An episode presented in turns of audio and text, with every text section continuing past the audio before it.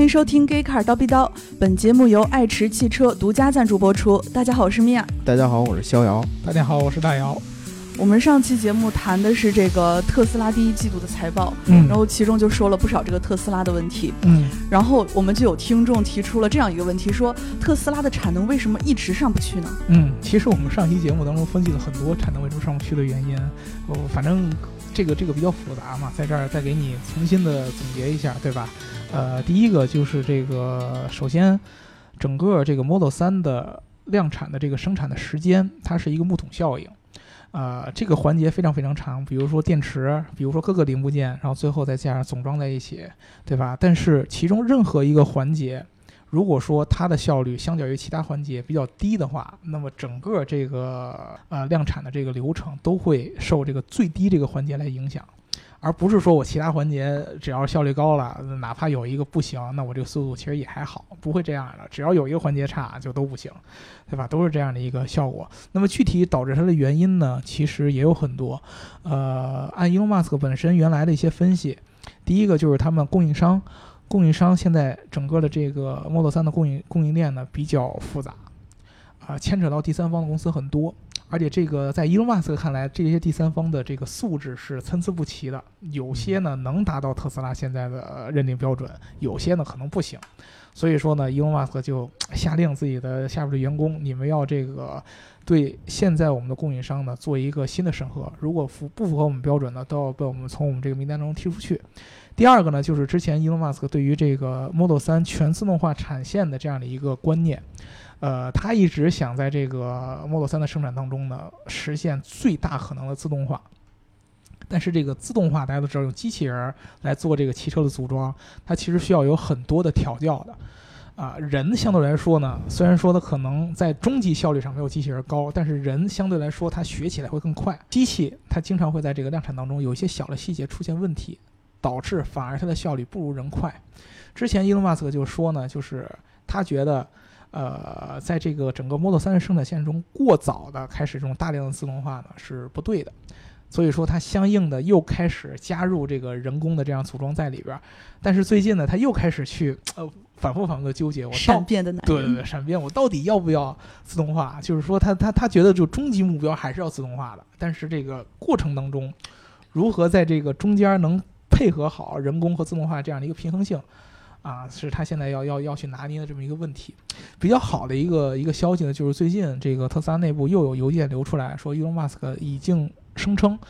他们目前可以达到一个每天产量五百辆的这么样一个产能，那么意味着一周大概已经是三千五百辆的这样的一个产量了，呃，比之前每周两千辆的这样的一个数量又有了一个很大的幅度的一个增长，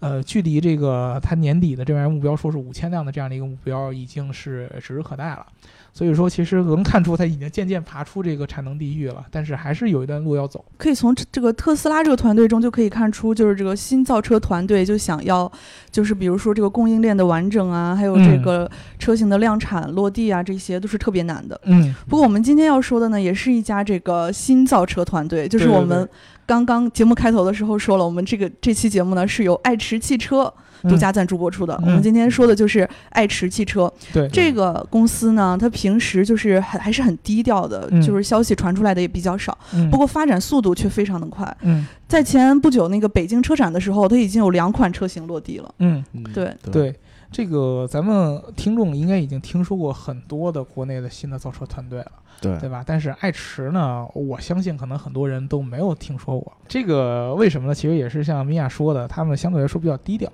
嗯啊。他们其实在一七年二月份的时候就已经注册成立了啊，然后在一七年的这个、呃年中的时候，就已经决定在这个上饶要建这么一个工厂。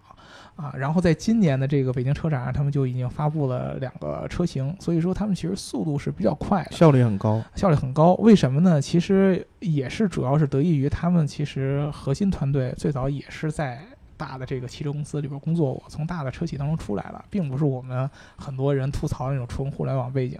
对吧？他们的这个两个创始人富强和古风，富强是来自于这个、呃原来是沃尔沃销售公司的这个总裁，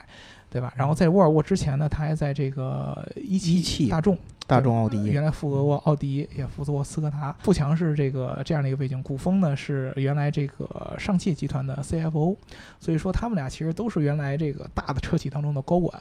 对吧？他们创立的这个品牌爱驰，英文名字叫做 AI Ways，啊，嗯其实这个翻译成英语其实就是 AI on the way。就是人工智能在路上，所以说你可以看出他们这个虽然说出身于大的这个车厂，但是他们真正出来做的这个爱驰的这个理念呢，还是偏向于智能化，啊，偏向于电动这样的一个新的这些科技元素在里边儿。这次北京车展上，他们这个推出了两款车，一个是电动的 SUV 叫 U 5 ION。这个 ION 的意思其实就是这个锂电池当中锂离子的意思，嗯啊，另外一个这个是一辆电动跑车，叫做 RG 娜塔莉，嗯啊，，这个 U 五这种电动车，呃，电动这个 SUV 呢，其实我们之前跟大家聊了有很多很多，啊、嗯所以说我们这一次呢，我就决定不说它了，我们重点呢就说这个他们这个电动跑车 RG 娜塔莉，为什么？么呢？因为其实这个跑车 RG 这两个字儿啊，其实是和一个德国著名的一个工程师是有很大联系的。哎，对，啊，而且我跟逍遥老师呢，之前在这节目当中还因为这个工程师呢嗯，聊过很多的这个冲突和撕逼，对吧？哎，对，大老师你就不要太客气了，啊是 吧？狠的 diss 了逍遥老师。哎，对，关于这个 RG 这个名字呢，它啊其实这个展开就是这个罗兰公伯特。嗯罗兰公伯特，我们之前在小众跑车里边提到过，嗯他是阿波罗这个品牌的这个创始人。嗯然后呢，当时我在小众跑车里边提了这么一句，嗯我说这个呃小众跑车吧，嗯背后一定没有大金主，嗯就是没有这种大集团来给他提供支持，嗯然后才能叫小众跑车。嗯然后结果聊着聊着聊着，大老师发现，嗯，嘿，你这你这相当于是奥迪内部孵化的一个项目啊，嗯人家奥迪出工又出力，然后让你造的这个车呀。嗯然后我当时就啊。呃，好像确实是这样的，然后就被他打脸了。其实，嗯对对对，不过这次奥迪就没有在这里边再起到什么作用了，嗯对吧？对，奥迪其实嗯在这里边儿就这次这个公伯特基本上跟奥迪就没有什么联系了，哎，对，吧？他这嗯这次其实已经加入这个爱驰汽车了，嗯，啊，对，作为爱驰的应该是首席产品官，首席产品官，对，同嗯时他还负责在这个欧洲建立了一个专门的一个研发团队来嗯做这个、呃性能车，哎，对，对吧？其实对这次这个 RG 娜塔莉就是这个呃宫波特在加入爱驰之后呢，带领他这个欧洲团队亲自操刀做的这么一个呃这个电动跑车车出来、嗯，啊。为什对？么他要做这个车？其实也是嗯跟他的履历是分不开的，哎，对，对吧？这个之前我们在小众跑车里边大体的对这个罗兰·龚伯特先生的这个经历有所介绍，我们嗯可以再回顾一下啊。嗯，罗兰·龚伯特先生是德国的一个著名的工程师，对，然后他毕业于奥地利的格拉茨工业大学，学的就是机械制造。嗯然后他从1969年进入奥迪开始，就从事了汽车行业，嗯，一直到今天，你想想这有多长时间了？半辈子都在汽车行业混，哎对吧，然后他呢，其实经历了这个车辆的制造，对吧？运动部门，然后他还有市场部门，嗯还有很多这个企业管理什么之类的这些职位，他都从事过，对吧？在奥迪内部，他曾经是这个一个车型叫奥迪五零的这么一个产品的一个负责人，嗯然后呢，他后来又是奥迪运动部门的最高负责人，嗯然后在这之后呢，他还在中国嗯，在这个大众奥迪中国合资公司的这个里面负责过这个市场。然后呢，在这个时间，他其实和这个爱驰汽车的这个呃富强总裁，嗯他们两个就有这个工作上的交集，他们是对同事。对然后呢，在这个奥迪时代结束之后，他创造了这个阿波罗跑车，是和这个一个德国的，也是一个很著名的汽车人，嗯然后也叫罗兰，嗯但是姓迈尔，嗯，罗兰梅尔。同名不同姓，哎，对吧。对，嗯同名不同姓。大老师曾经说，我们在上次说过，他说，哎，这是哥俩呀。 对，我后来一想，我哎智商有问题。哎呀，枉他在英国待这么长时间。对对对 对对，嗯，然后呢，这个呃两个人，然后创造了这个阿波罗，然后在阿波罗跑车之后，哎这个呃龚伯特先生其实对于电动汽车有了很深入的认识嗯。他觉得这个新能源电动汽车是一个未来的发展方向， 嗯然后呢，他就对这方面产生了很大兴趣。然后在他和这个富强总裁就是进行过这个会面之后，他就决定就是加入这个爱驰公司，对，然后做这个爱驰公司的子品牌这个罗兰公伯特这个跑车品牌的这个呃负责人，也是整个爱驰公司的这个首席产品官。对对对，其实之前有很多这个新的这个造车团队都做这个电动跑车，嗯呃，但是那种感觉给人更多的其实有点像这个这个这个宣传的这个意味在里边儿。对，但是其实这个宫伯特先生大家都知道，他毕竟有这样的一个履历，嗯他要是做一辆跑车呢，你可以起码可以知道他是把自己的名号放在这上边儿，哎，对他是肯定是要真枪实干的要做的。你像这个什么劳斯莱斯啊、本特利啊，什么这都是把自己的名字冠在了这个品牌上，啊对对对对对对这一吧？嗯次其实虽然说他也是在爱驰来工作，这个品牌也是属于爱驰的，这个车型也属于爱驰的，但是他用自己的这个名字名字来命名对这个车，也是可以看出他其实对这个电动跑车这件事儿是特别特别认同。哎，啊，对之，前我看过他一专访，其实他嗯其实就说嘛，他觉得这个电动跑车一定能够达到之前燃油车达到那样的高度。嗯，其实现在很多情况下，大家都可能知道，电动跑车甚至在某些方面都可以超过超过呃燃油车燃的油这样的车一个一个一个功效了。对，所以说这个一点，其实它跟传统的很多的这种老的汽车工程师的观念不一样的，他的嗯观念是很开放的这样的一个想法。也是因为他其实自己在这个呃运动行业从事这么做长这时么多间，年，经验是特别深的。对对对，对他曾经是这个奥迪的这个运动部门的负责人，我之前说过。嗯然后他在他的带领之下，嗯，奥迪拿过四次世界拉力锦标赛的冠军对， WRC，对然后还有二十五个拉力赛的冠军。嗯然后呢，他还是奥迪这个 Quattro 之父，嗯对吧？他引入了这个 Quattro 的概念，对。哎、然后其实这就可以看出来，他对汽车的认知是特别深入的。对，这个是嗯 Quattro 算是现在奥迪粉丝当中最著名的一个信仰家。哎，对对，吧？嗯这个大家都知道，很多这个奥迪的车的这个呃后边都会放一个壁虎的这样的一个就标，甭管是不是四驱吧，对对，我先挂挂上壁虎了，对吧？ 嗯对先挂一壁虎嗯啊。这个其实 Quattro 这个技术就是来自于这个宫伯特先生当时在这个奥迪运动部门当中的一个成就，对嗯所以说他也被人称为这个 Quattro 之父。呃，除了这个之外，其实他在阿波罗这个这段时间也是统治了纽北，对吧？哎，对啊，纽北连续五年的这个记录保持，嗯，就是他的这是个北阿波罗环的对吧太阳神，啊对，就是纽北嘛，对，嗯，所以说其实他在这个运动车领域有非常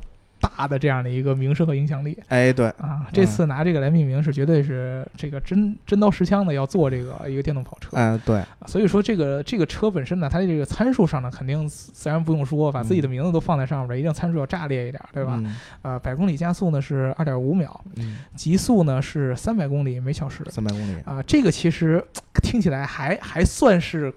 可以，就是你、哎对你还基本上在这个、呃、跑车的这样的一个范围之内。正常跑车的范围之啊内，，这个续航里程这个是它特别炸裂的一个地方，嗯，和一般电动车是相比是特别特别不一样的。它续航里程在六十公里每小时等速的情况下是一千两百公里，一千两百公里，对，这个就超出了一般情况下我们对电动车的续航里程的认知了。我们对现在很多车还停留在二百公里呢。对，一般情况下我们是这么个理解，就是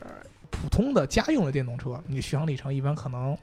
几百、三百、五百、嗯三百到五百、六百这样的是已经算很不错的了。啊，很多跑车由于它的这个性能的缘故，它对电的消耗是更高的，它的续航里对程按理说应该更低才对。那它这次一个电动跑车反而续航里程达到了四位数，一千多的续航里程，这个是怎么达到的？这个其实是它这个跑车当中它本身的这样的呃这个能源模式的一个创新。我们之前很多的这个电动车都是用的这个呃锂电池的方式，它嗯不是，它用的是燃料电池。燃料电池，，对，我们之前也聊过燃料电池，很多对这个比如说氢日燃本料吗？啊嗯对，，它是氢燃料电池，它这个又不一样。它的这个对，虽然也是用过氢这个方式来来做，但是它的这个能源储存介质不一样，能源储存介质是甲醇。甲醇，对，这个好处在哪儿呢？第一个就是说，这个、呃甲醇本身它的这个存储要比这个氢要更方便一些。啊，第二个就是从这个之前环保的角度上来说，很多我们电动车的这个这个算是质疑者嘛，都说这个在电在产生的过程中、发电过程当中，其实也会产生很多的废气有。火电对吧？火电对，所以说呢，其实这个、呃很多电动车其实并不环保。但是如果说你用甲醇的方式来制造这个电能的话，甲醇的生产相对来说是环保很多。算是生物燃料。对，它算是生物燃料，很多甲醇的来源是生物废料。对那么它的生产就不会有那么多污染。同时，它的这个甲醇作为这个燃料电池的这个介质之后呢，它产生的尾气也是没有什么有害物质的，主要是二氧化碳和水。所以说，其实这个甲醇是一个新兴的这么一个技术。我们之前其实国内有很多的这个车辆是直接烧甲醇的，对吧？就是所谓我们烧气儿的，对吧？嗯呃，好多出租车呀、公交车也是这样。这次呢，他们是通过这样的技术来驱动一辆跑车，啊，是通过这个相当于是增程式的电动，增程式电动用这个甲醇来驱动燃料电池，燃料电池再发电，然后再嗯再这个这个这个驱动电机。呃，除了这个之外呢，这个车还有一个亮点就是。跟之前这个龚伯特先生在这个拉力领域的经验是有关系的嗯，啊，花臭就是一个四驱技术，哎，对啊，啊，这次这个纳塔这个车呢，也用了四驱技术，而是用的这个四电机的四轮驱动嗯啊。之前我们很多聊过很多这个电动车，它是比如说用单电机，或者说前后轴这样的双电机，但是它这个纳塔利的车是用了四个轮子，分别有一个电机，所以说是四电机四驱。这样的好处是什么呢？就是这个电力可以。通过动力的不同的这样的一个比例的这样的一个输出，达到不同的驾驶体验。比如说在山路上，这个呃四驱可以给你一个相对来说比较拉力的这样的一个驾驶体验。那么在换到城市道路当中，它会给你一个相对来说比较舒适的这样一个驾驶体验。这种角度也是这个龚伯特先生他在这个整个调教当中，给他自己更多的调教的空间。本来他在这个性能车领域对底盘的理解就比较高，对对吧？现在加上这四驱技术以后，它可以调教出不同的这样的驾驶感受。对，他自己也说了，他希望做这辆车不是一个专门属于赛道的这样的一个车。虽然说在赛道能力很强，但是他希望做一个真正的能在公开道路上跑，同时赛道性能也非常强的这么一个车。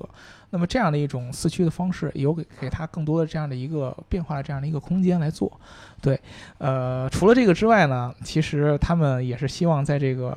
赛道上，这辆车能够取得一个比较好的成绩，哎，对，对吧？有消息称啊，他们今年年内嗯就要去挑战纽博格林北环了。嗯，哎，看这沙个波罗那个，哎，对，这个是算是这个龚伯特先生的一个成名之地吧？对对。对，就把自己的名字再在上面再印证一次。哎，对，在嗯名字在上面印证一次，期待这次这个娜塔莉是不是能够获得更好的成绩，嗯对吧？然后其实不光是这样，嗯他们还准备要挑战很多全世界的著名赛道。嗯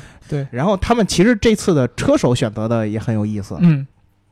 呃，先说说他们这个北京车展上啊，嗯，来了两位，一位呢是我们大家很熟悉的这个林志颖， 对，哎，对小吧？智，哎，对，这个林志颖我们大家都知道，这个是呃娱乐圈里边最会赛车了，哎赛车里边最有娱乐圈。啊 对啊，算是这样吧，就是他其实个人在这个呃汽车运动上这个标签还是挺重的。嗯然后另外一个嗯是一个大美女，嗯，这姑娘长得嗯，反正金发碧眼，哎是，吧按我的审美来说，嗯，是相当可以的。啊然后呢，她是一个捷克人，嗯呃，她的这个名字很复杂，嗯叫加布里埃拉·伊尔科瓦。嗯哎，她是一个呃，虽然长得特别漂亮啊，嗯但她是一个很专业的赛车手。对，哎，他从很小的时候就开始在卡丁车上就获得了很高的荣誉，嗯然后之前还是这个呃阿波罗原来的这个官方的试车手，嗯然后这次呢就加盟了这个爱驰的这个子品牌这个呃 RG，嗯然后当他的专业车手，对，有可能就是他去跑赛道，哎，有可能就是他去跑哦有赛可能道去，他那们特别有看头。哎对。嗯绝对特别有看头啊，对，呃应该除了纽北之外，他们还会在世世界上其他这个哎著名赛道都去跑。对，都去跑。对，然后呢，这个先先说这个漂亮姑娘啊，这嗯漂亮姑 娘就是不光是这个兴致一下来了。哎，是吧对，，在什么卡丁车呀之类的，还是这个很多的，就是相关比赛吧，嗯，都是有很好的这个成绩，所以这个很值得期待，对吧？对，这个其值得实期待啊！让很多这个车迷算是比较激动的地方吧。嗯你看，有有这样的性能车，对吧？又有这样美女的赛车手，哎，对，对吧如果你们要想看这个美女的照片啊什么之类的，你就好好打赏我们的节目啊，我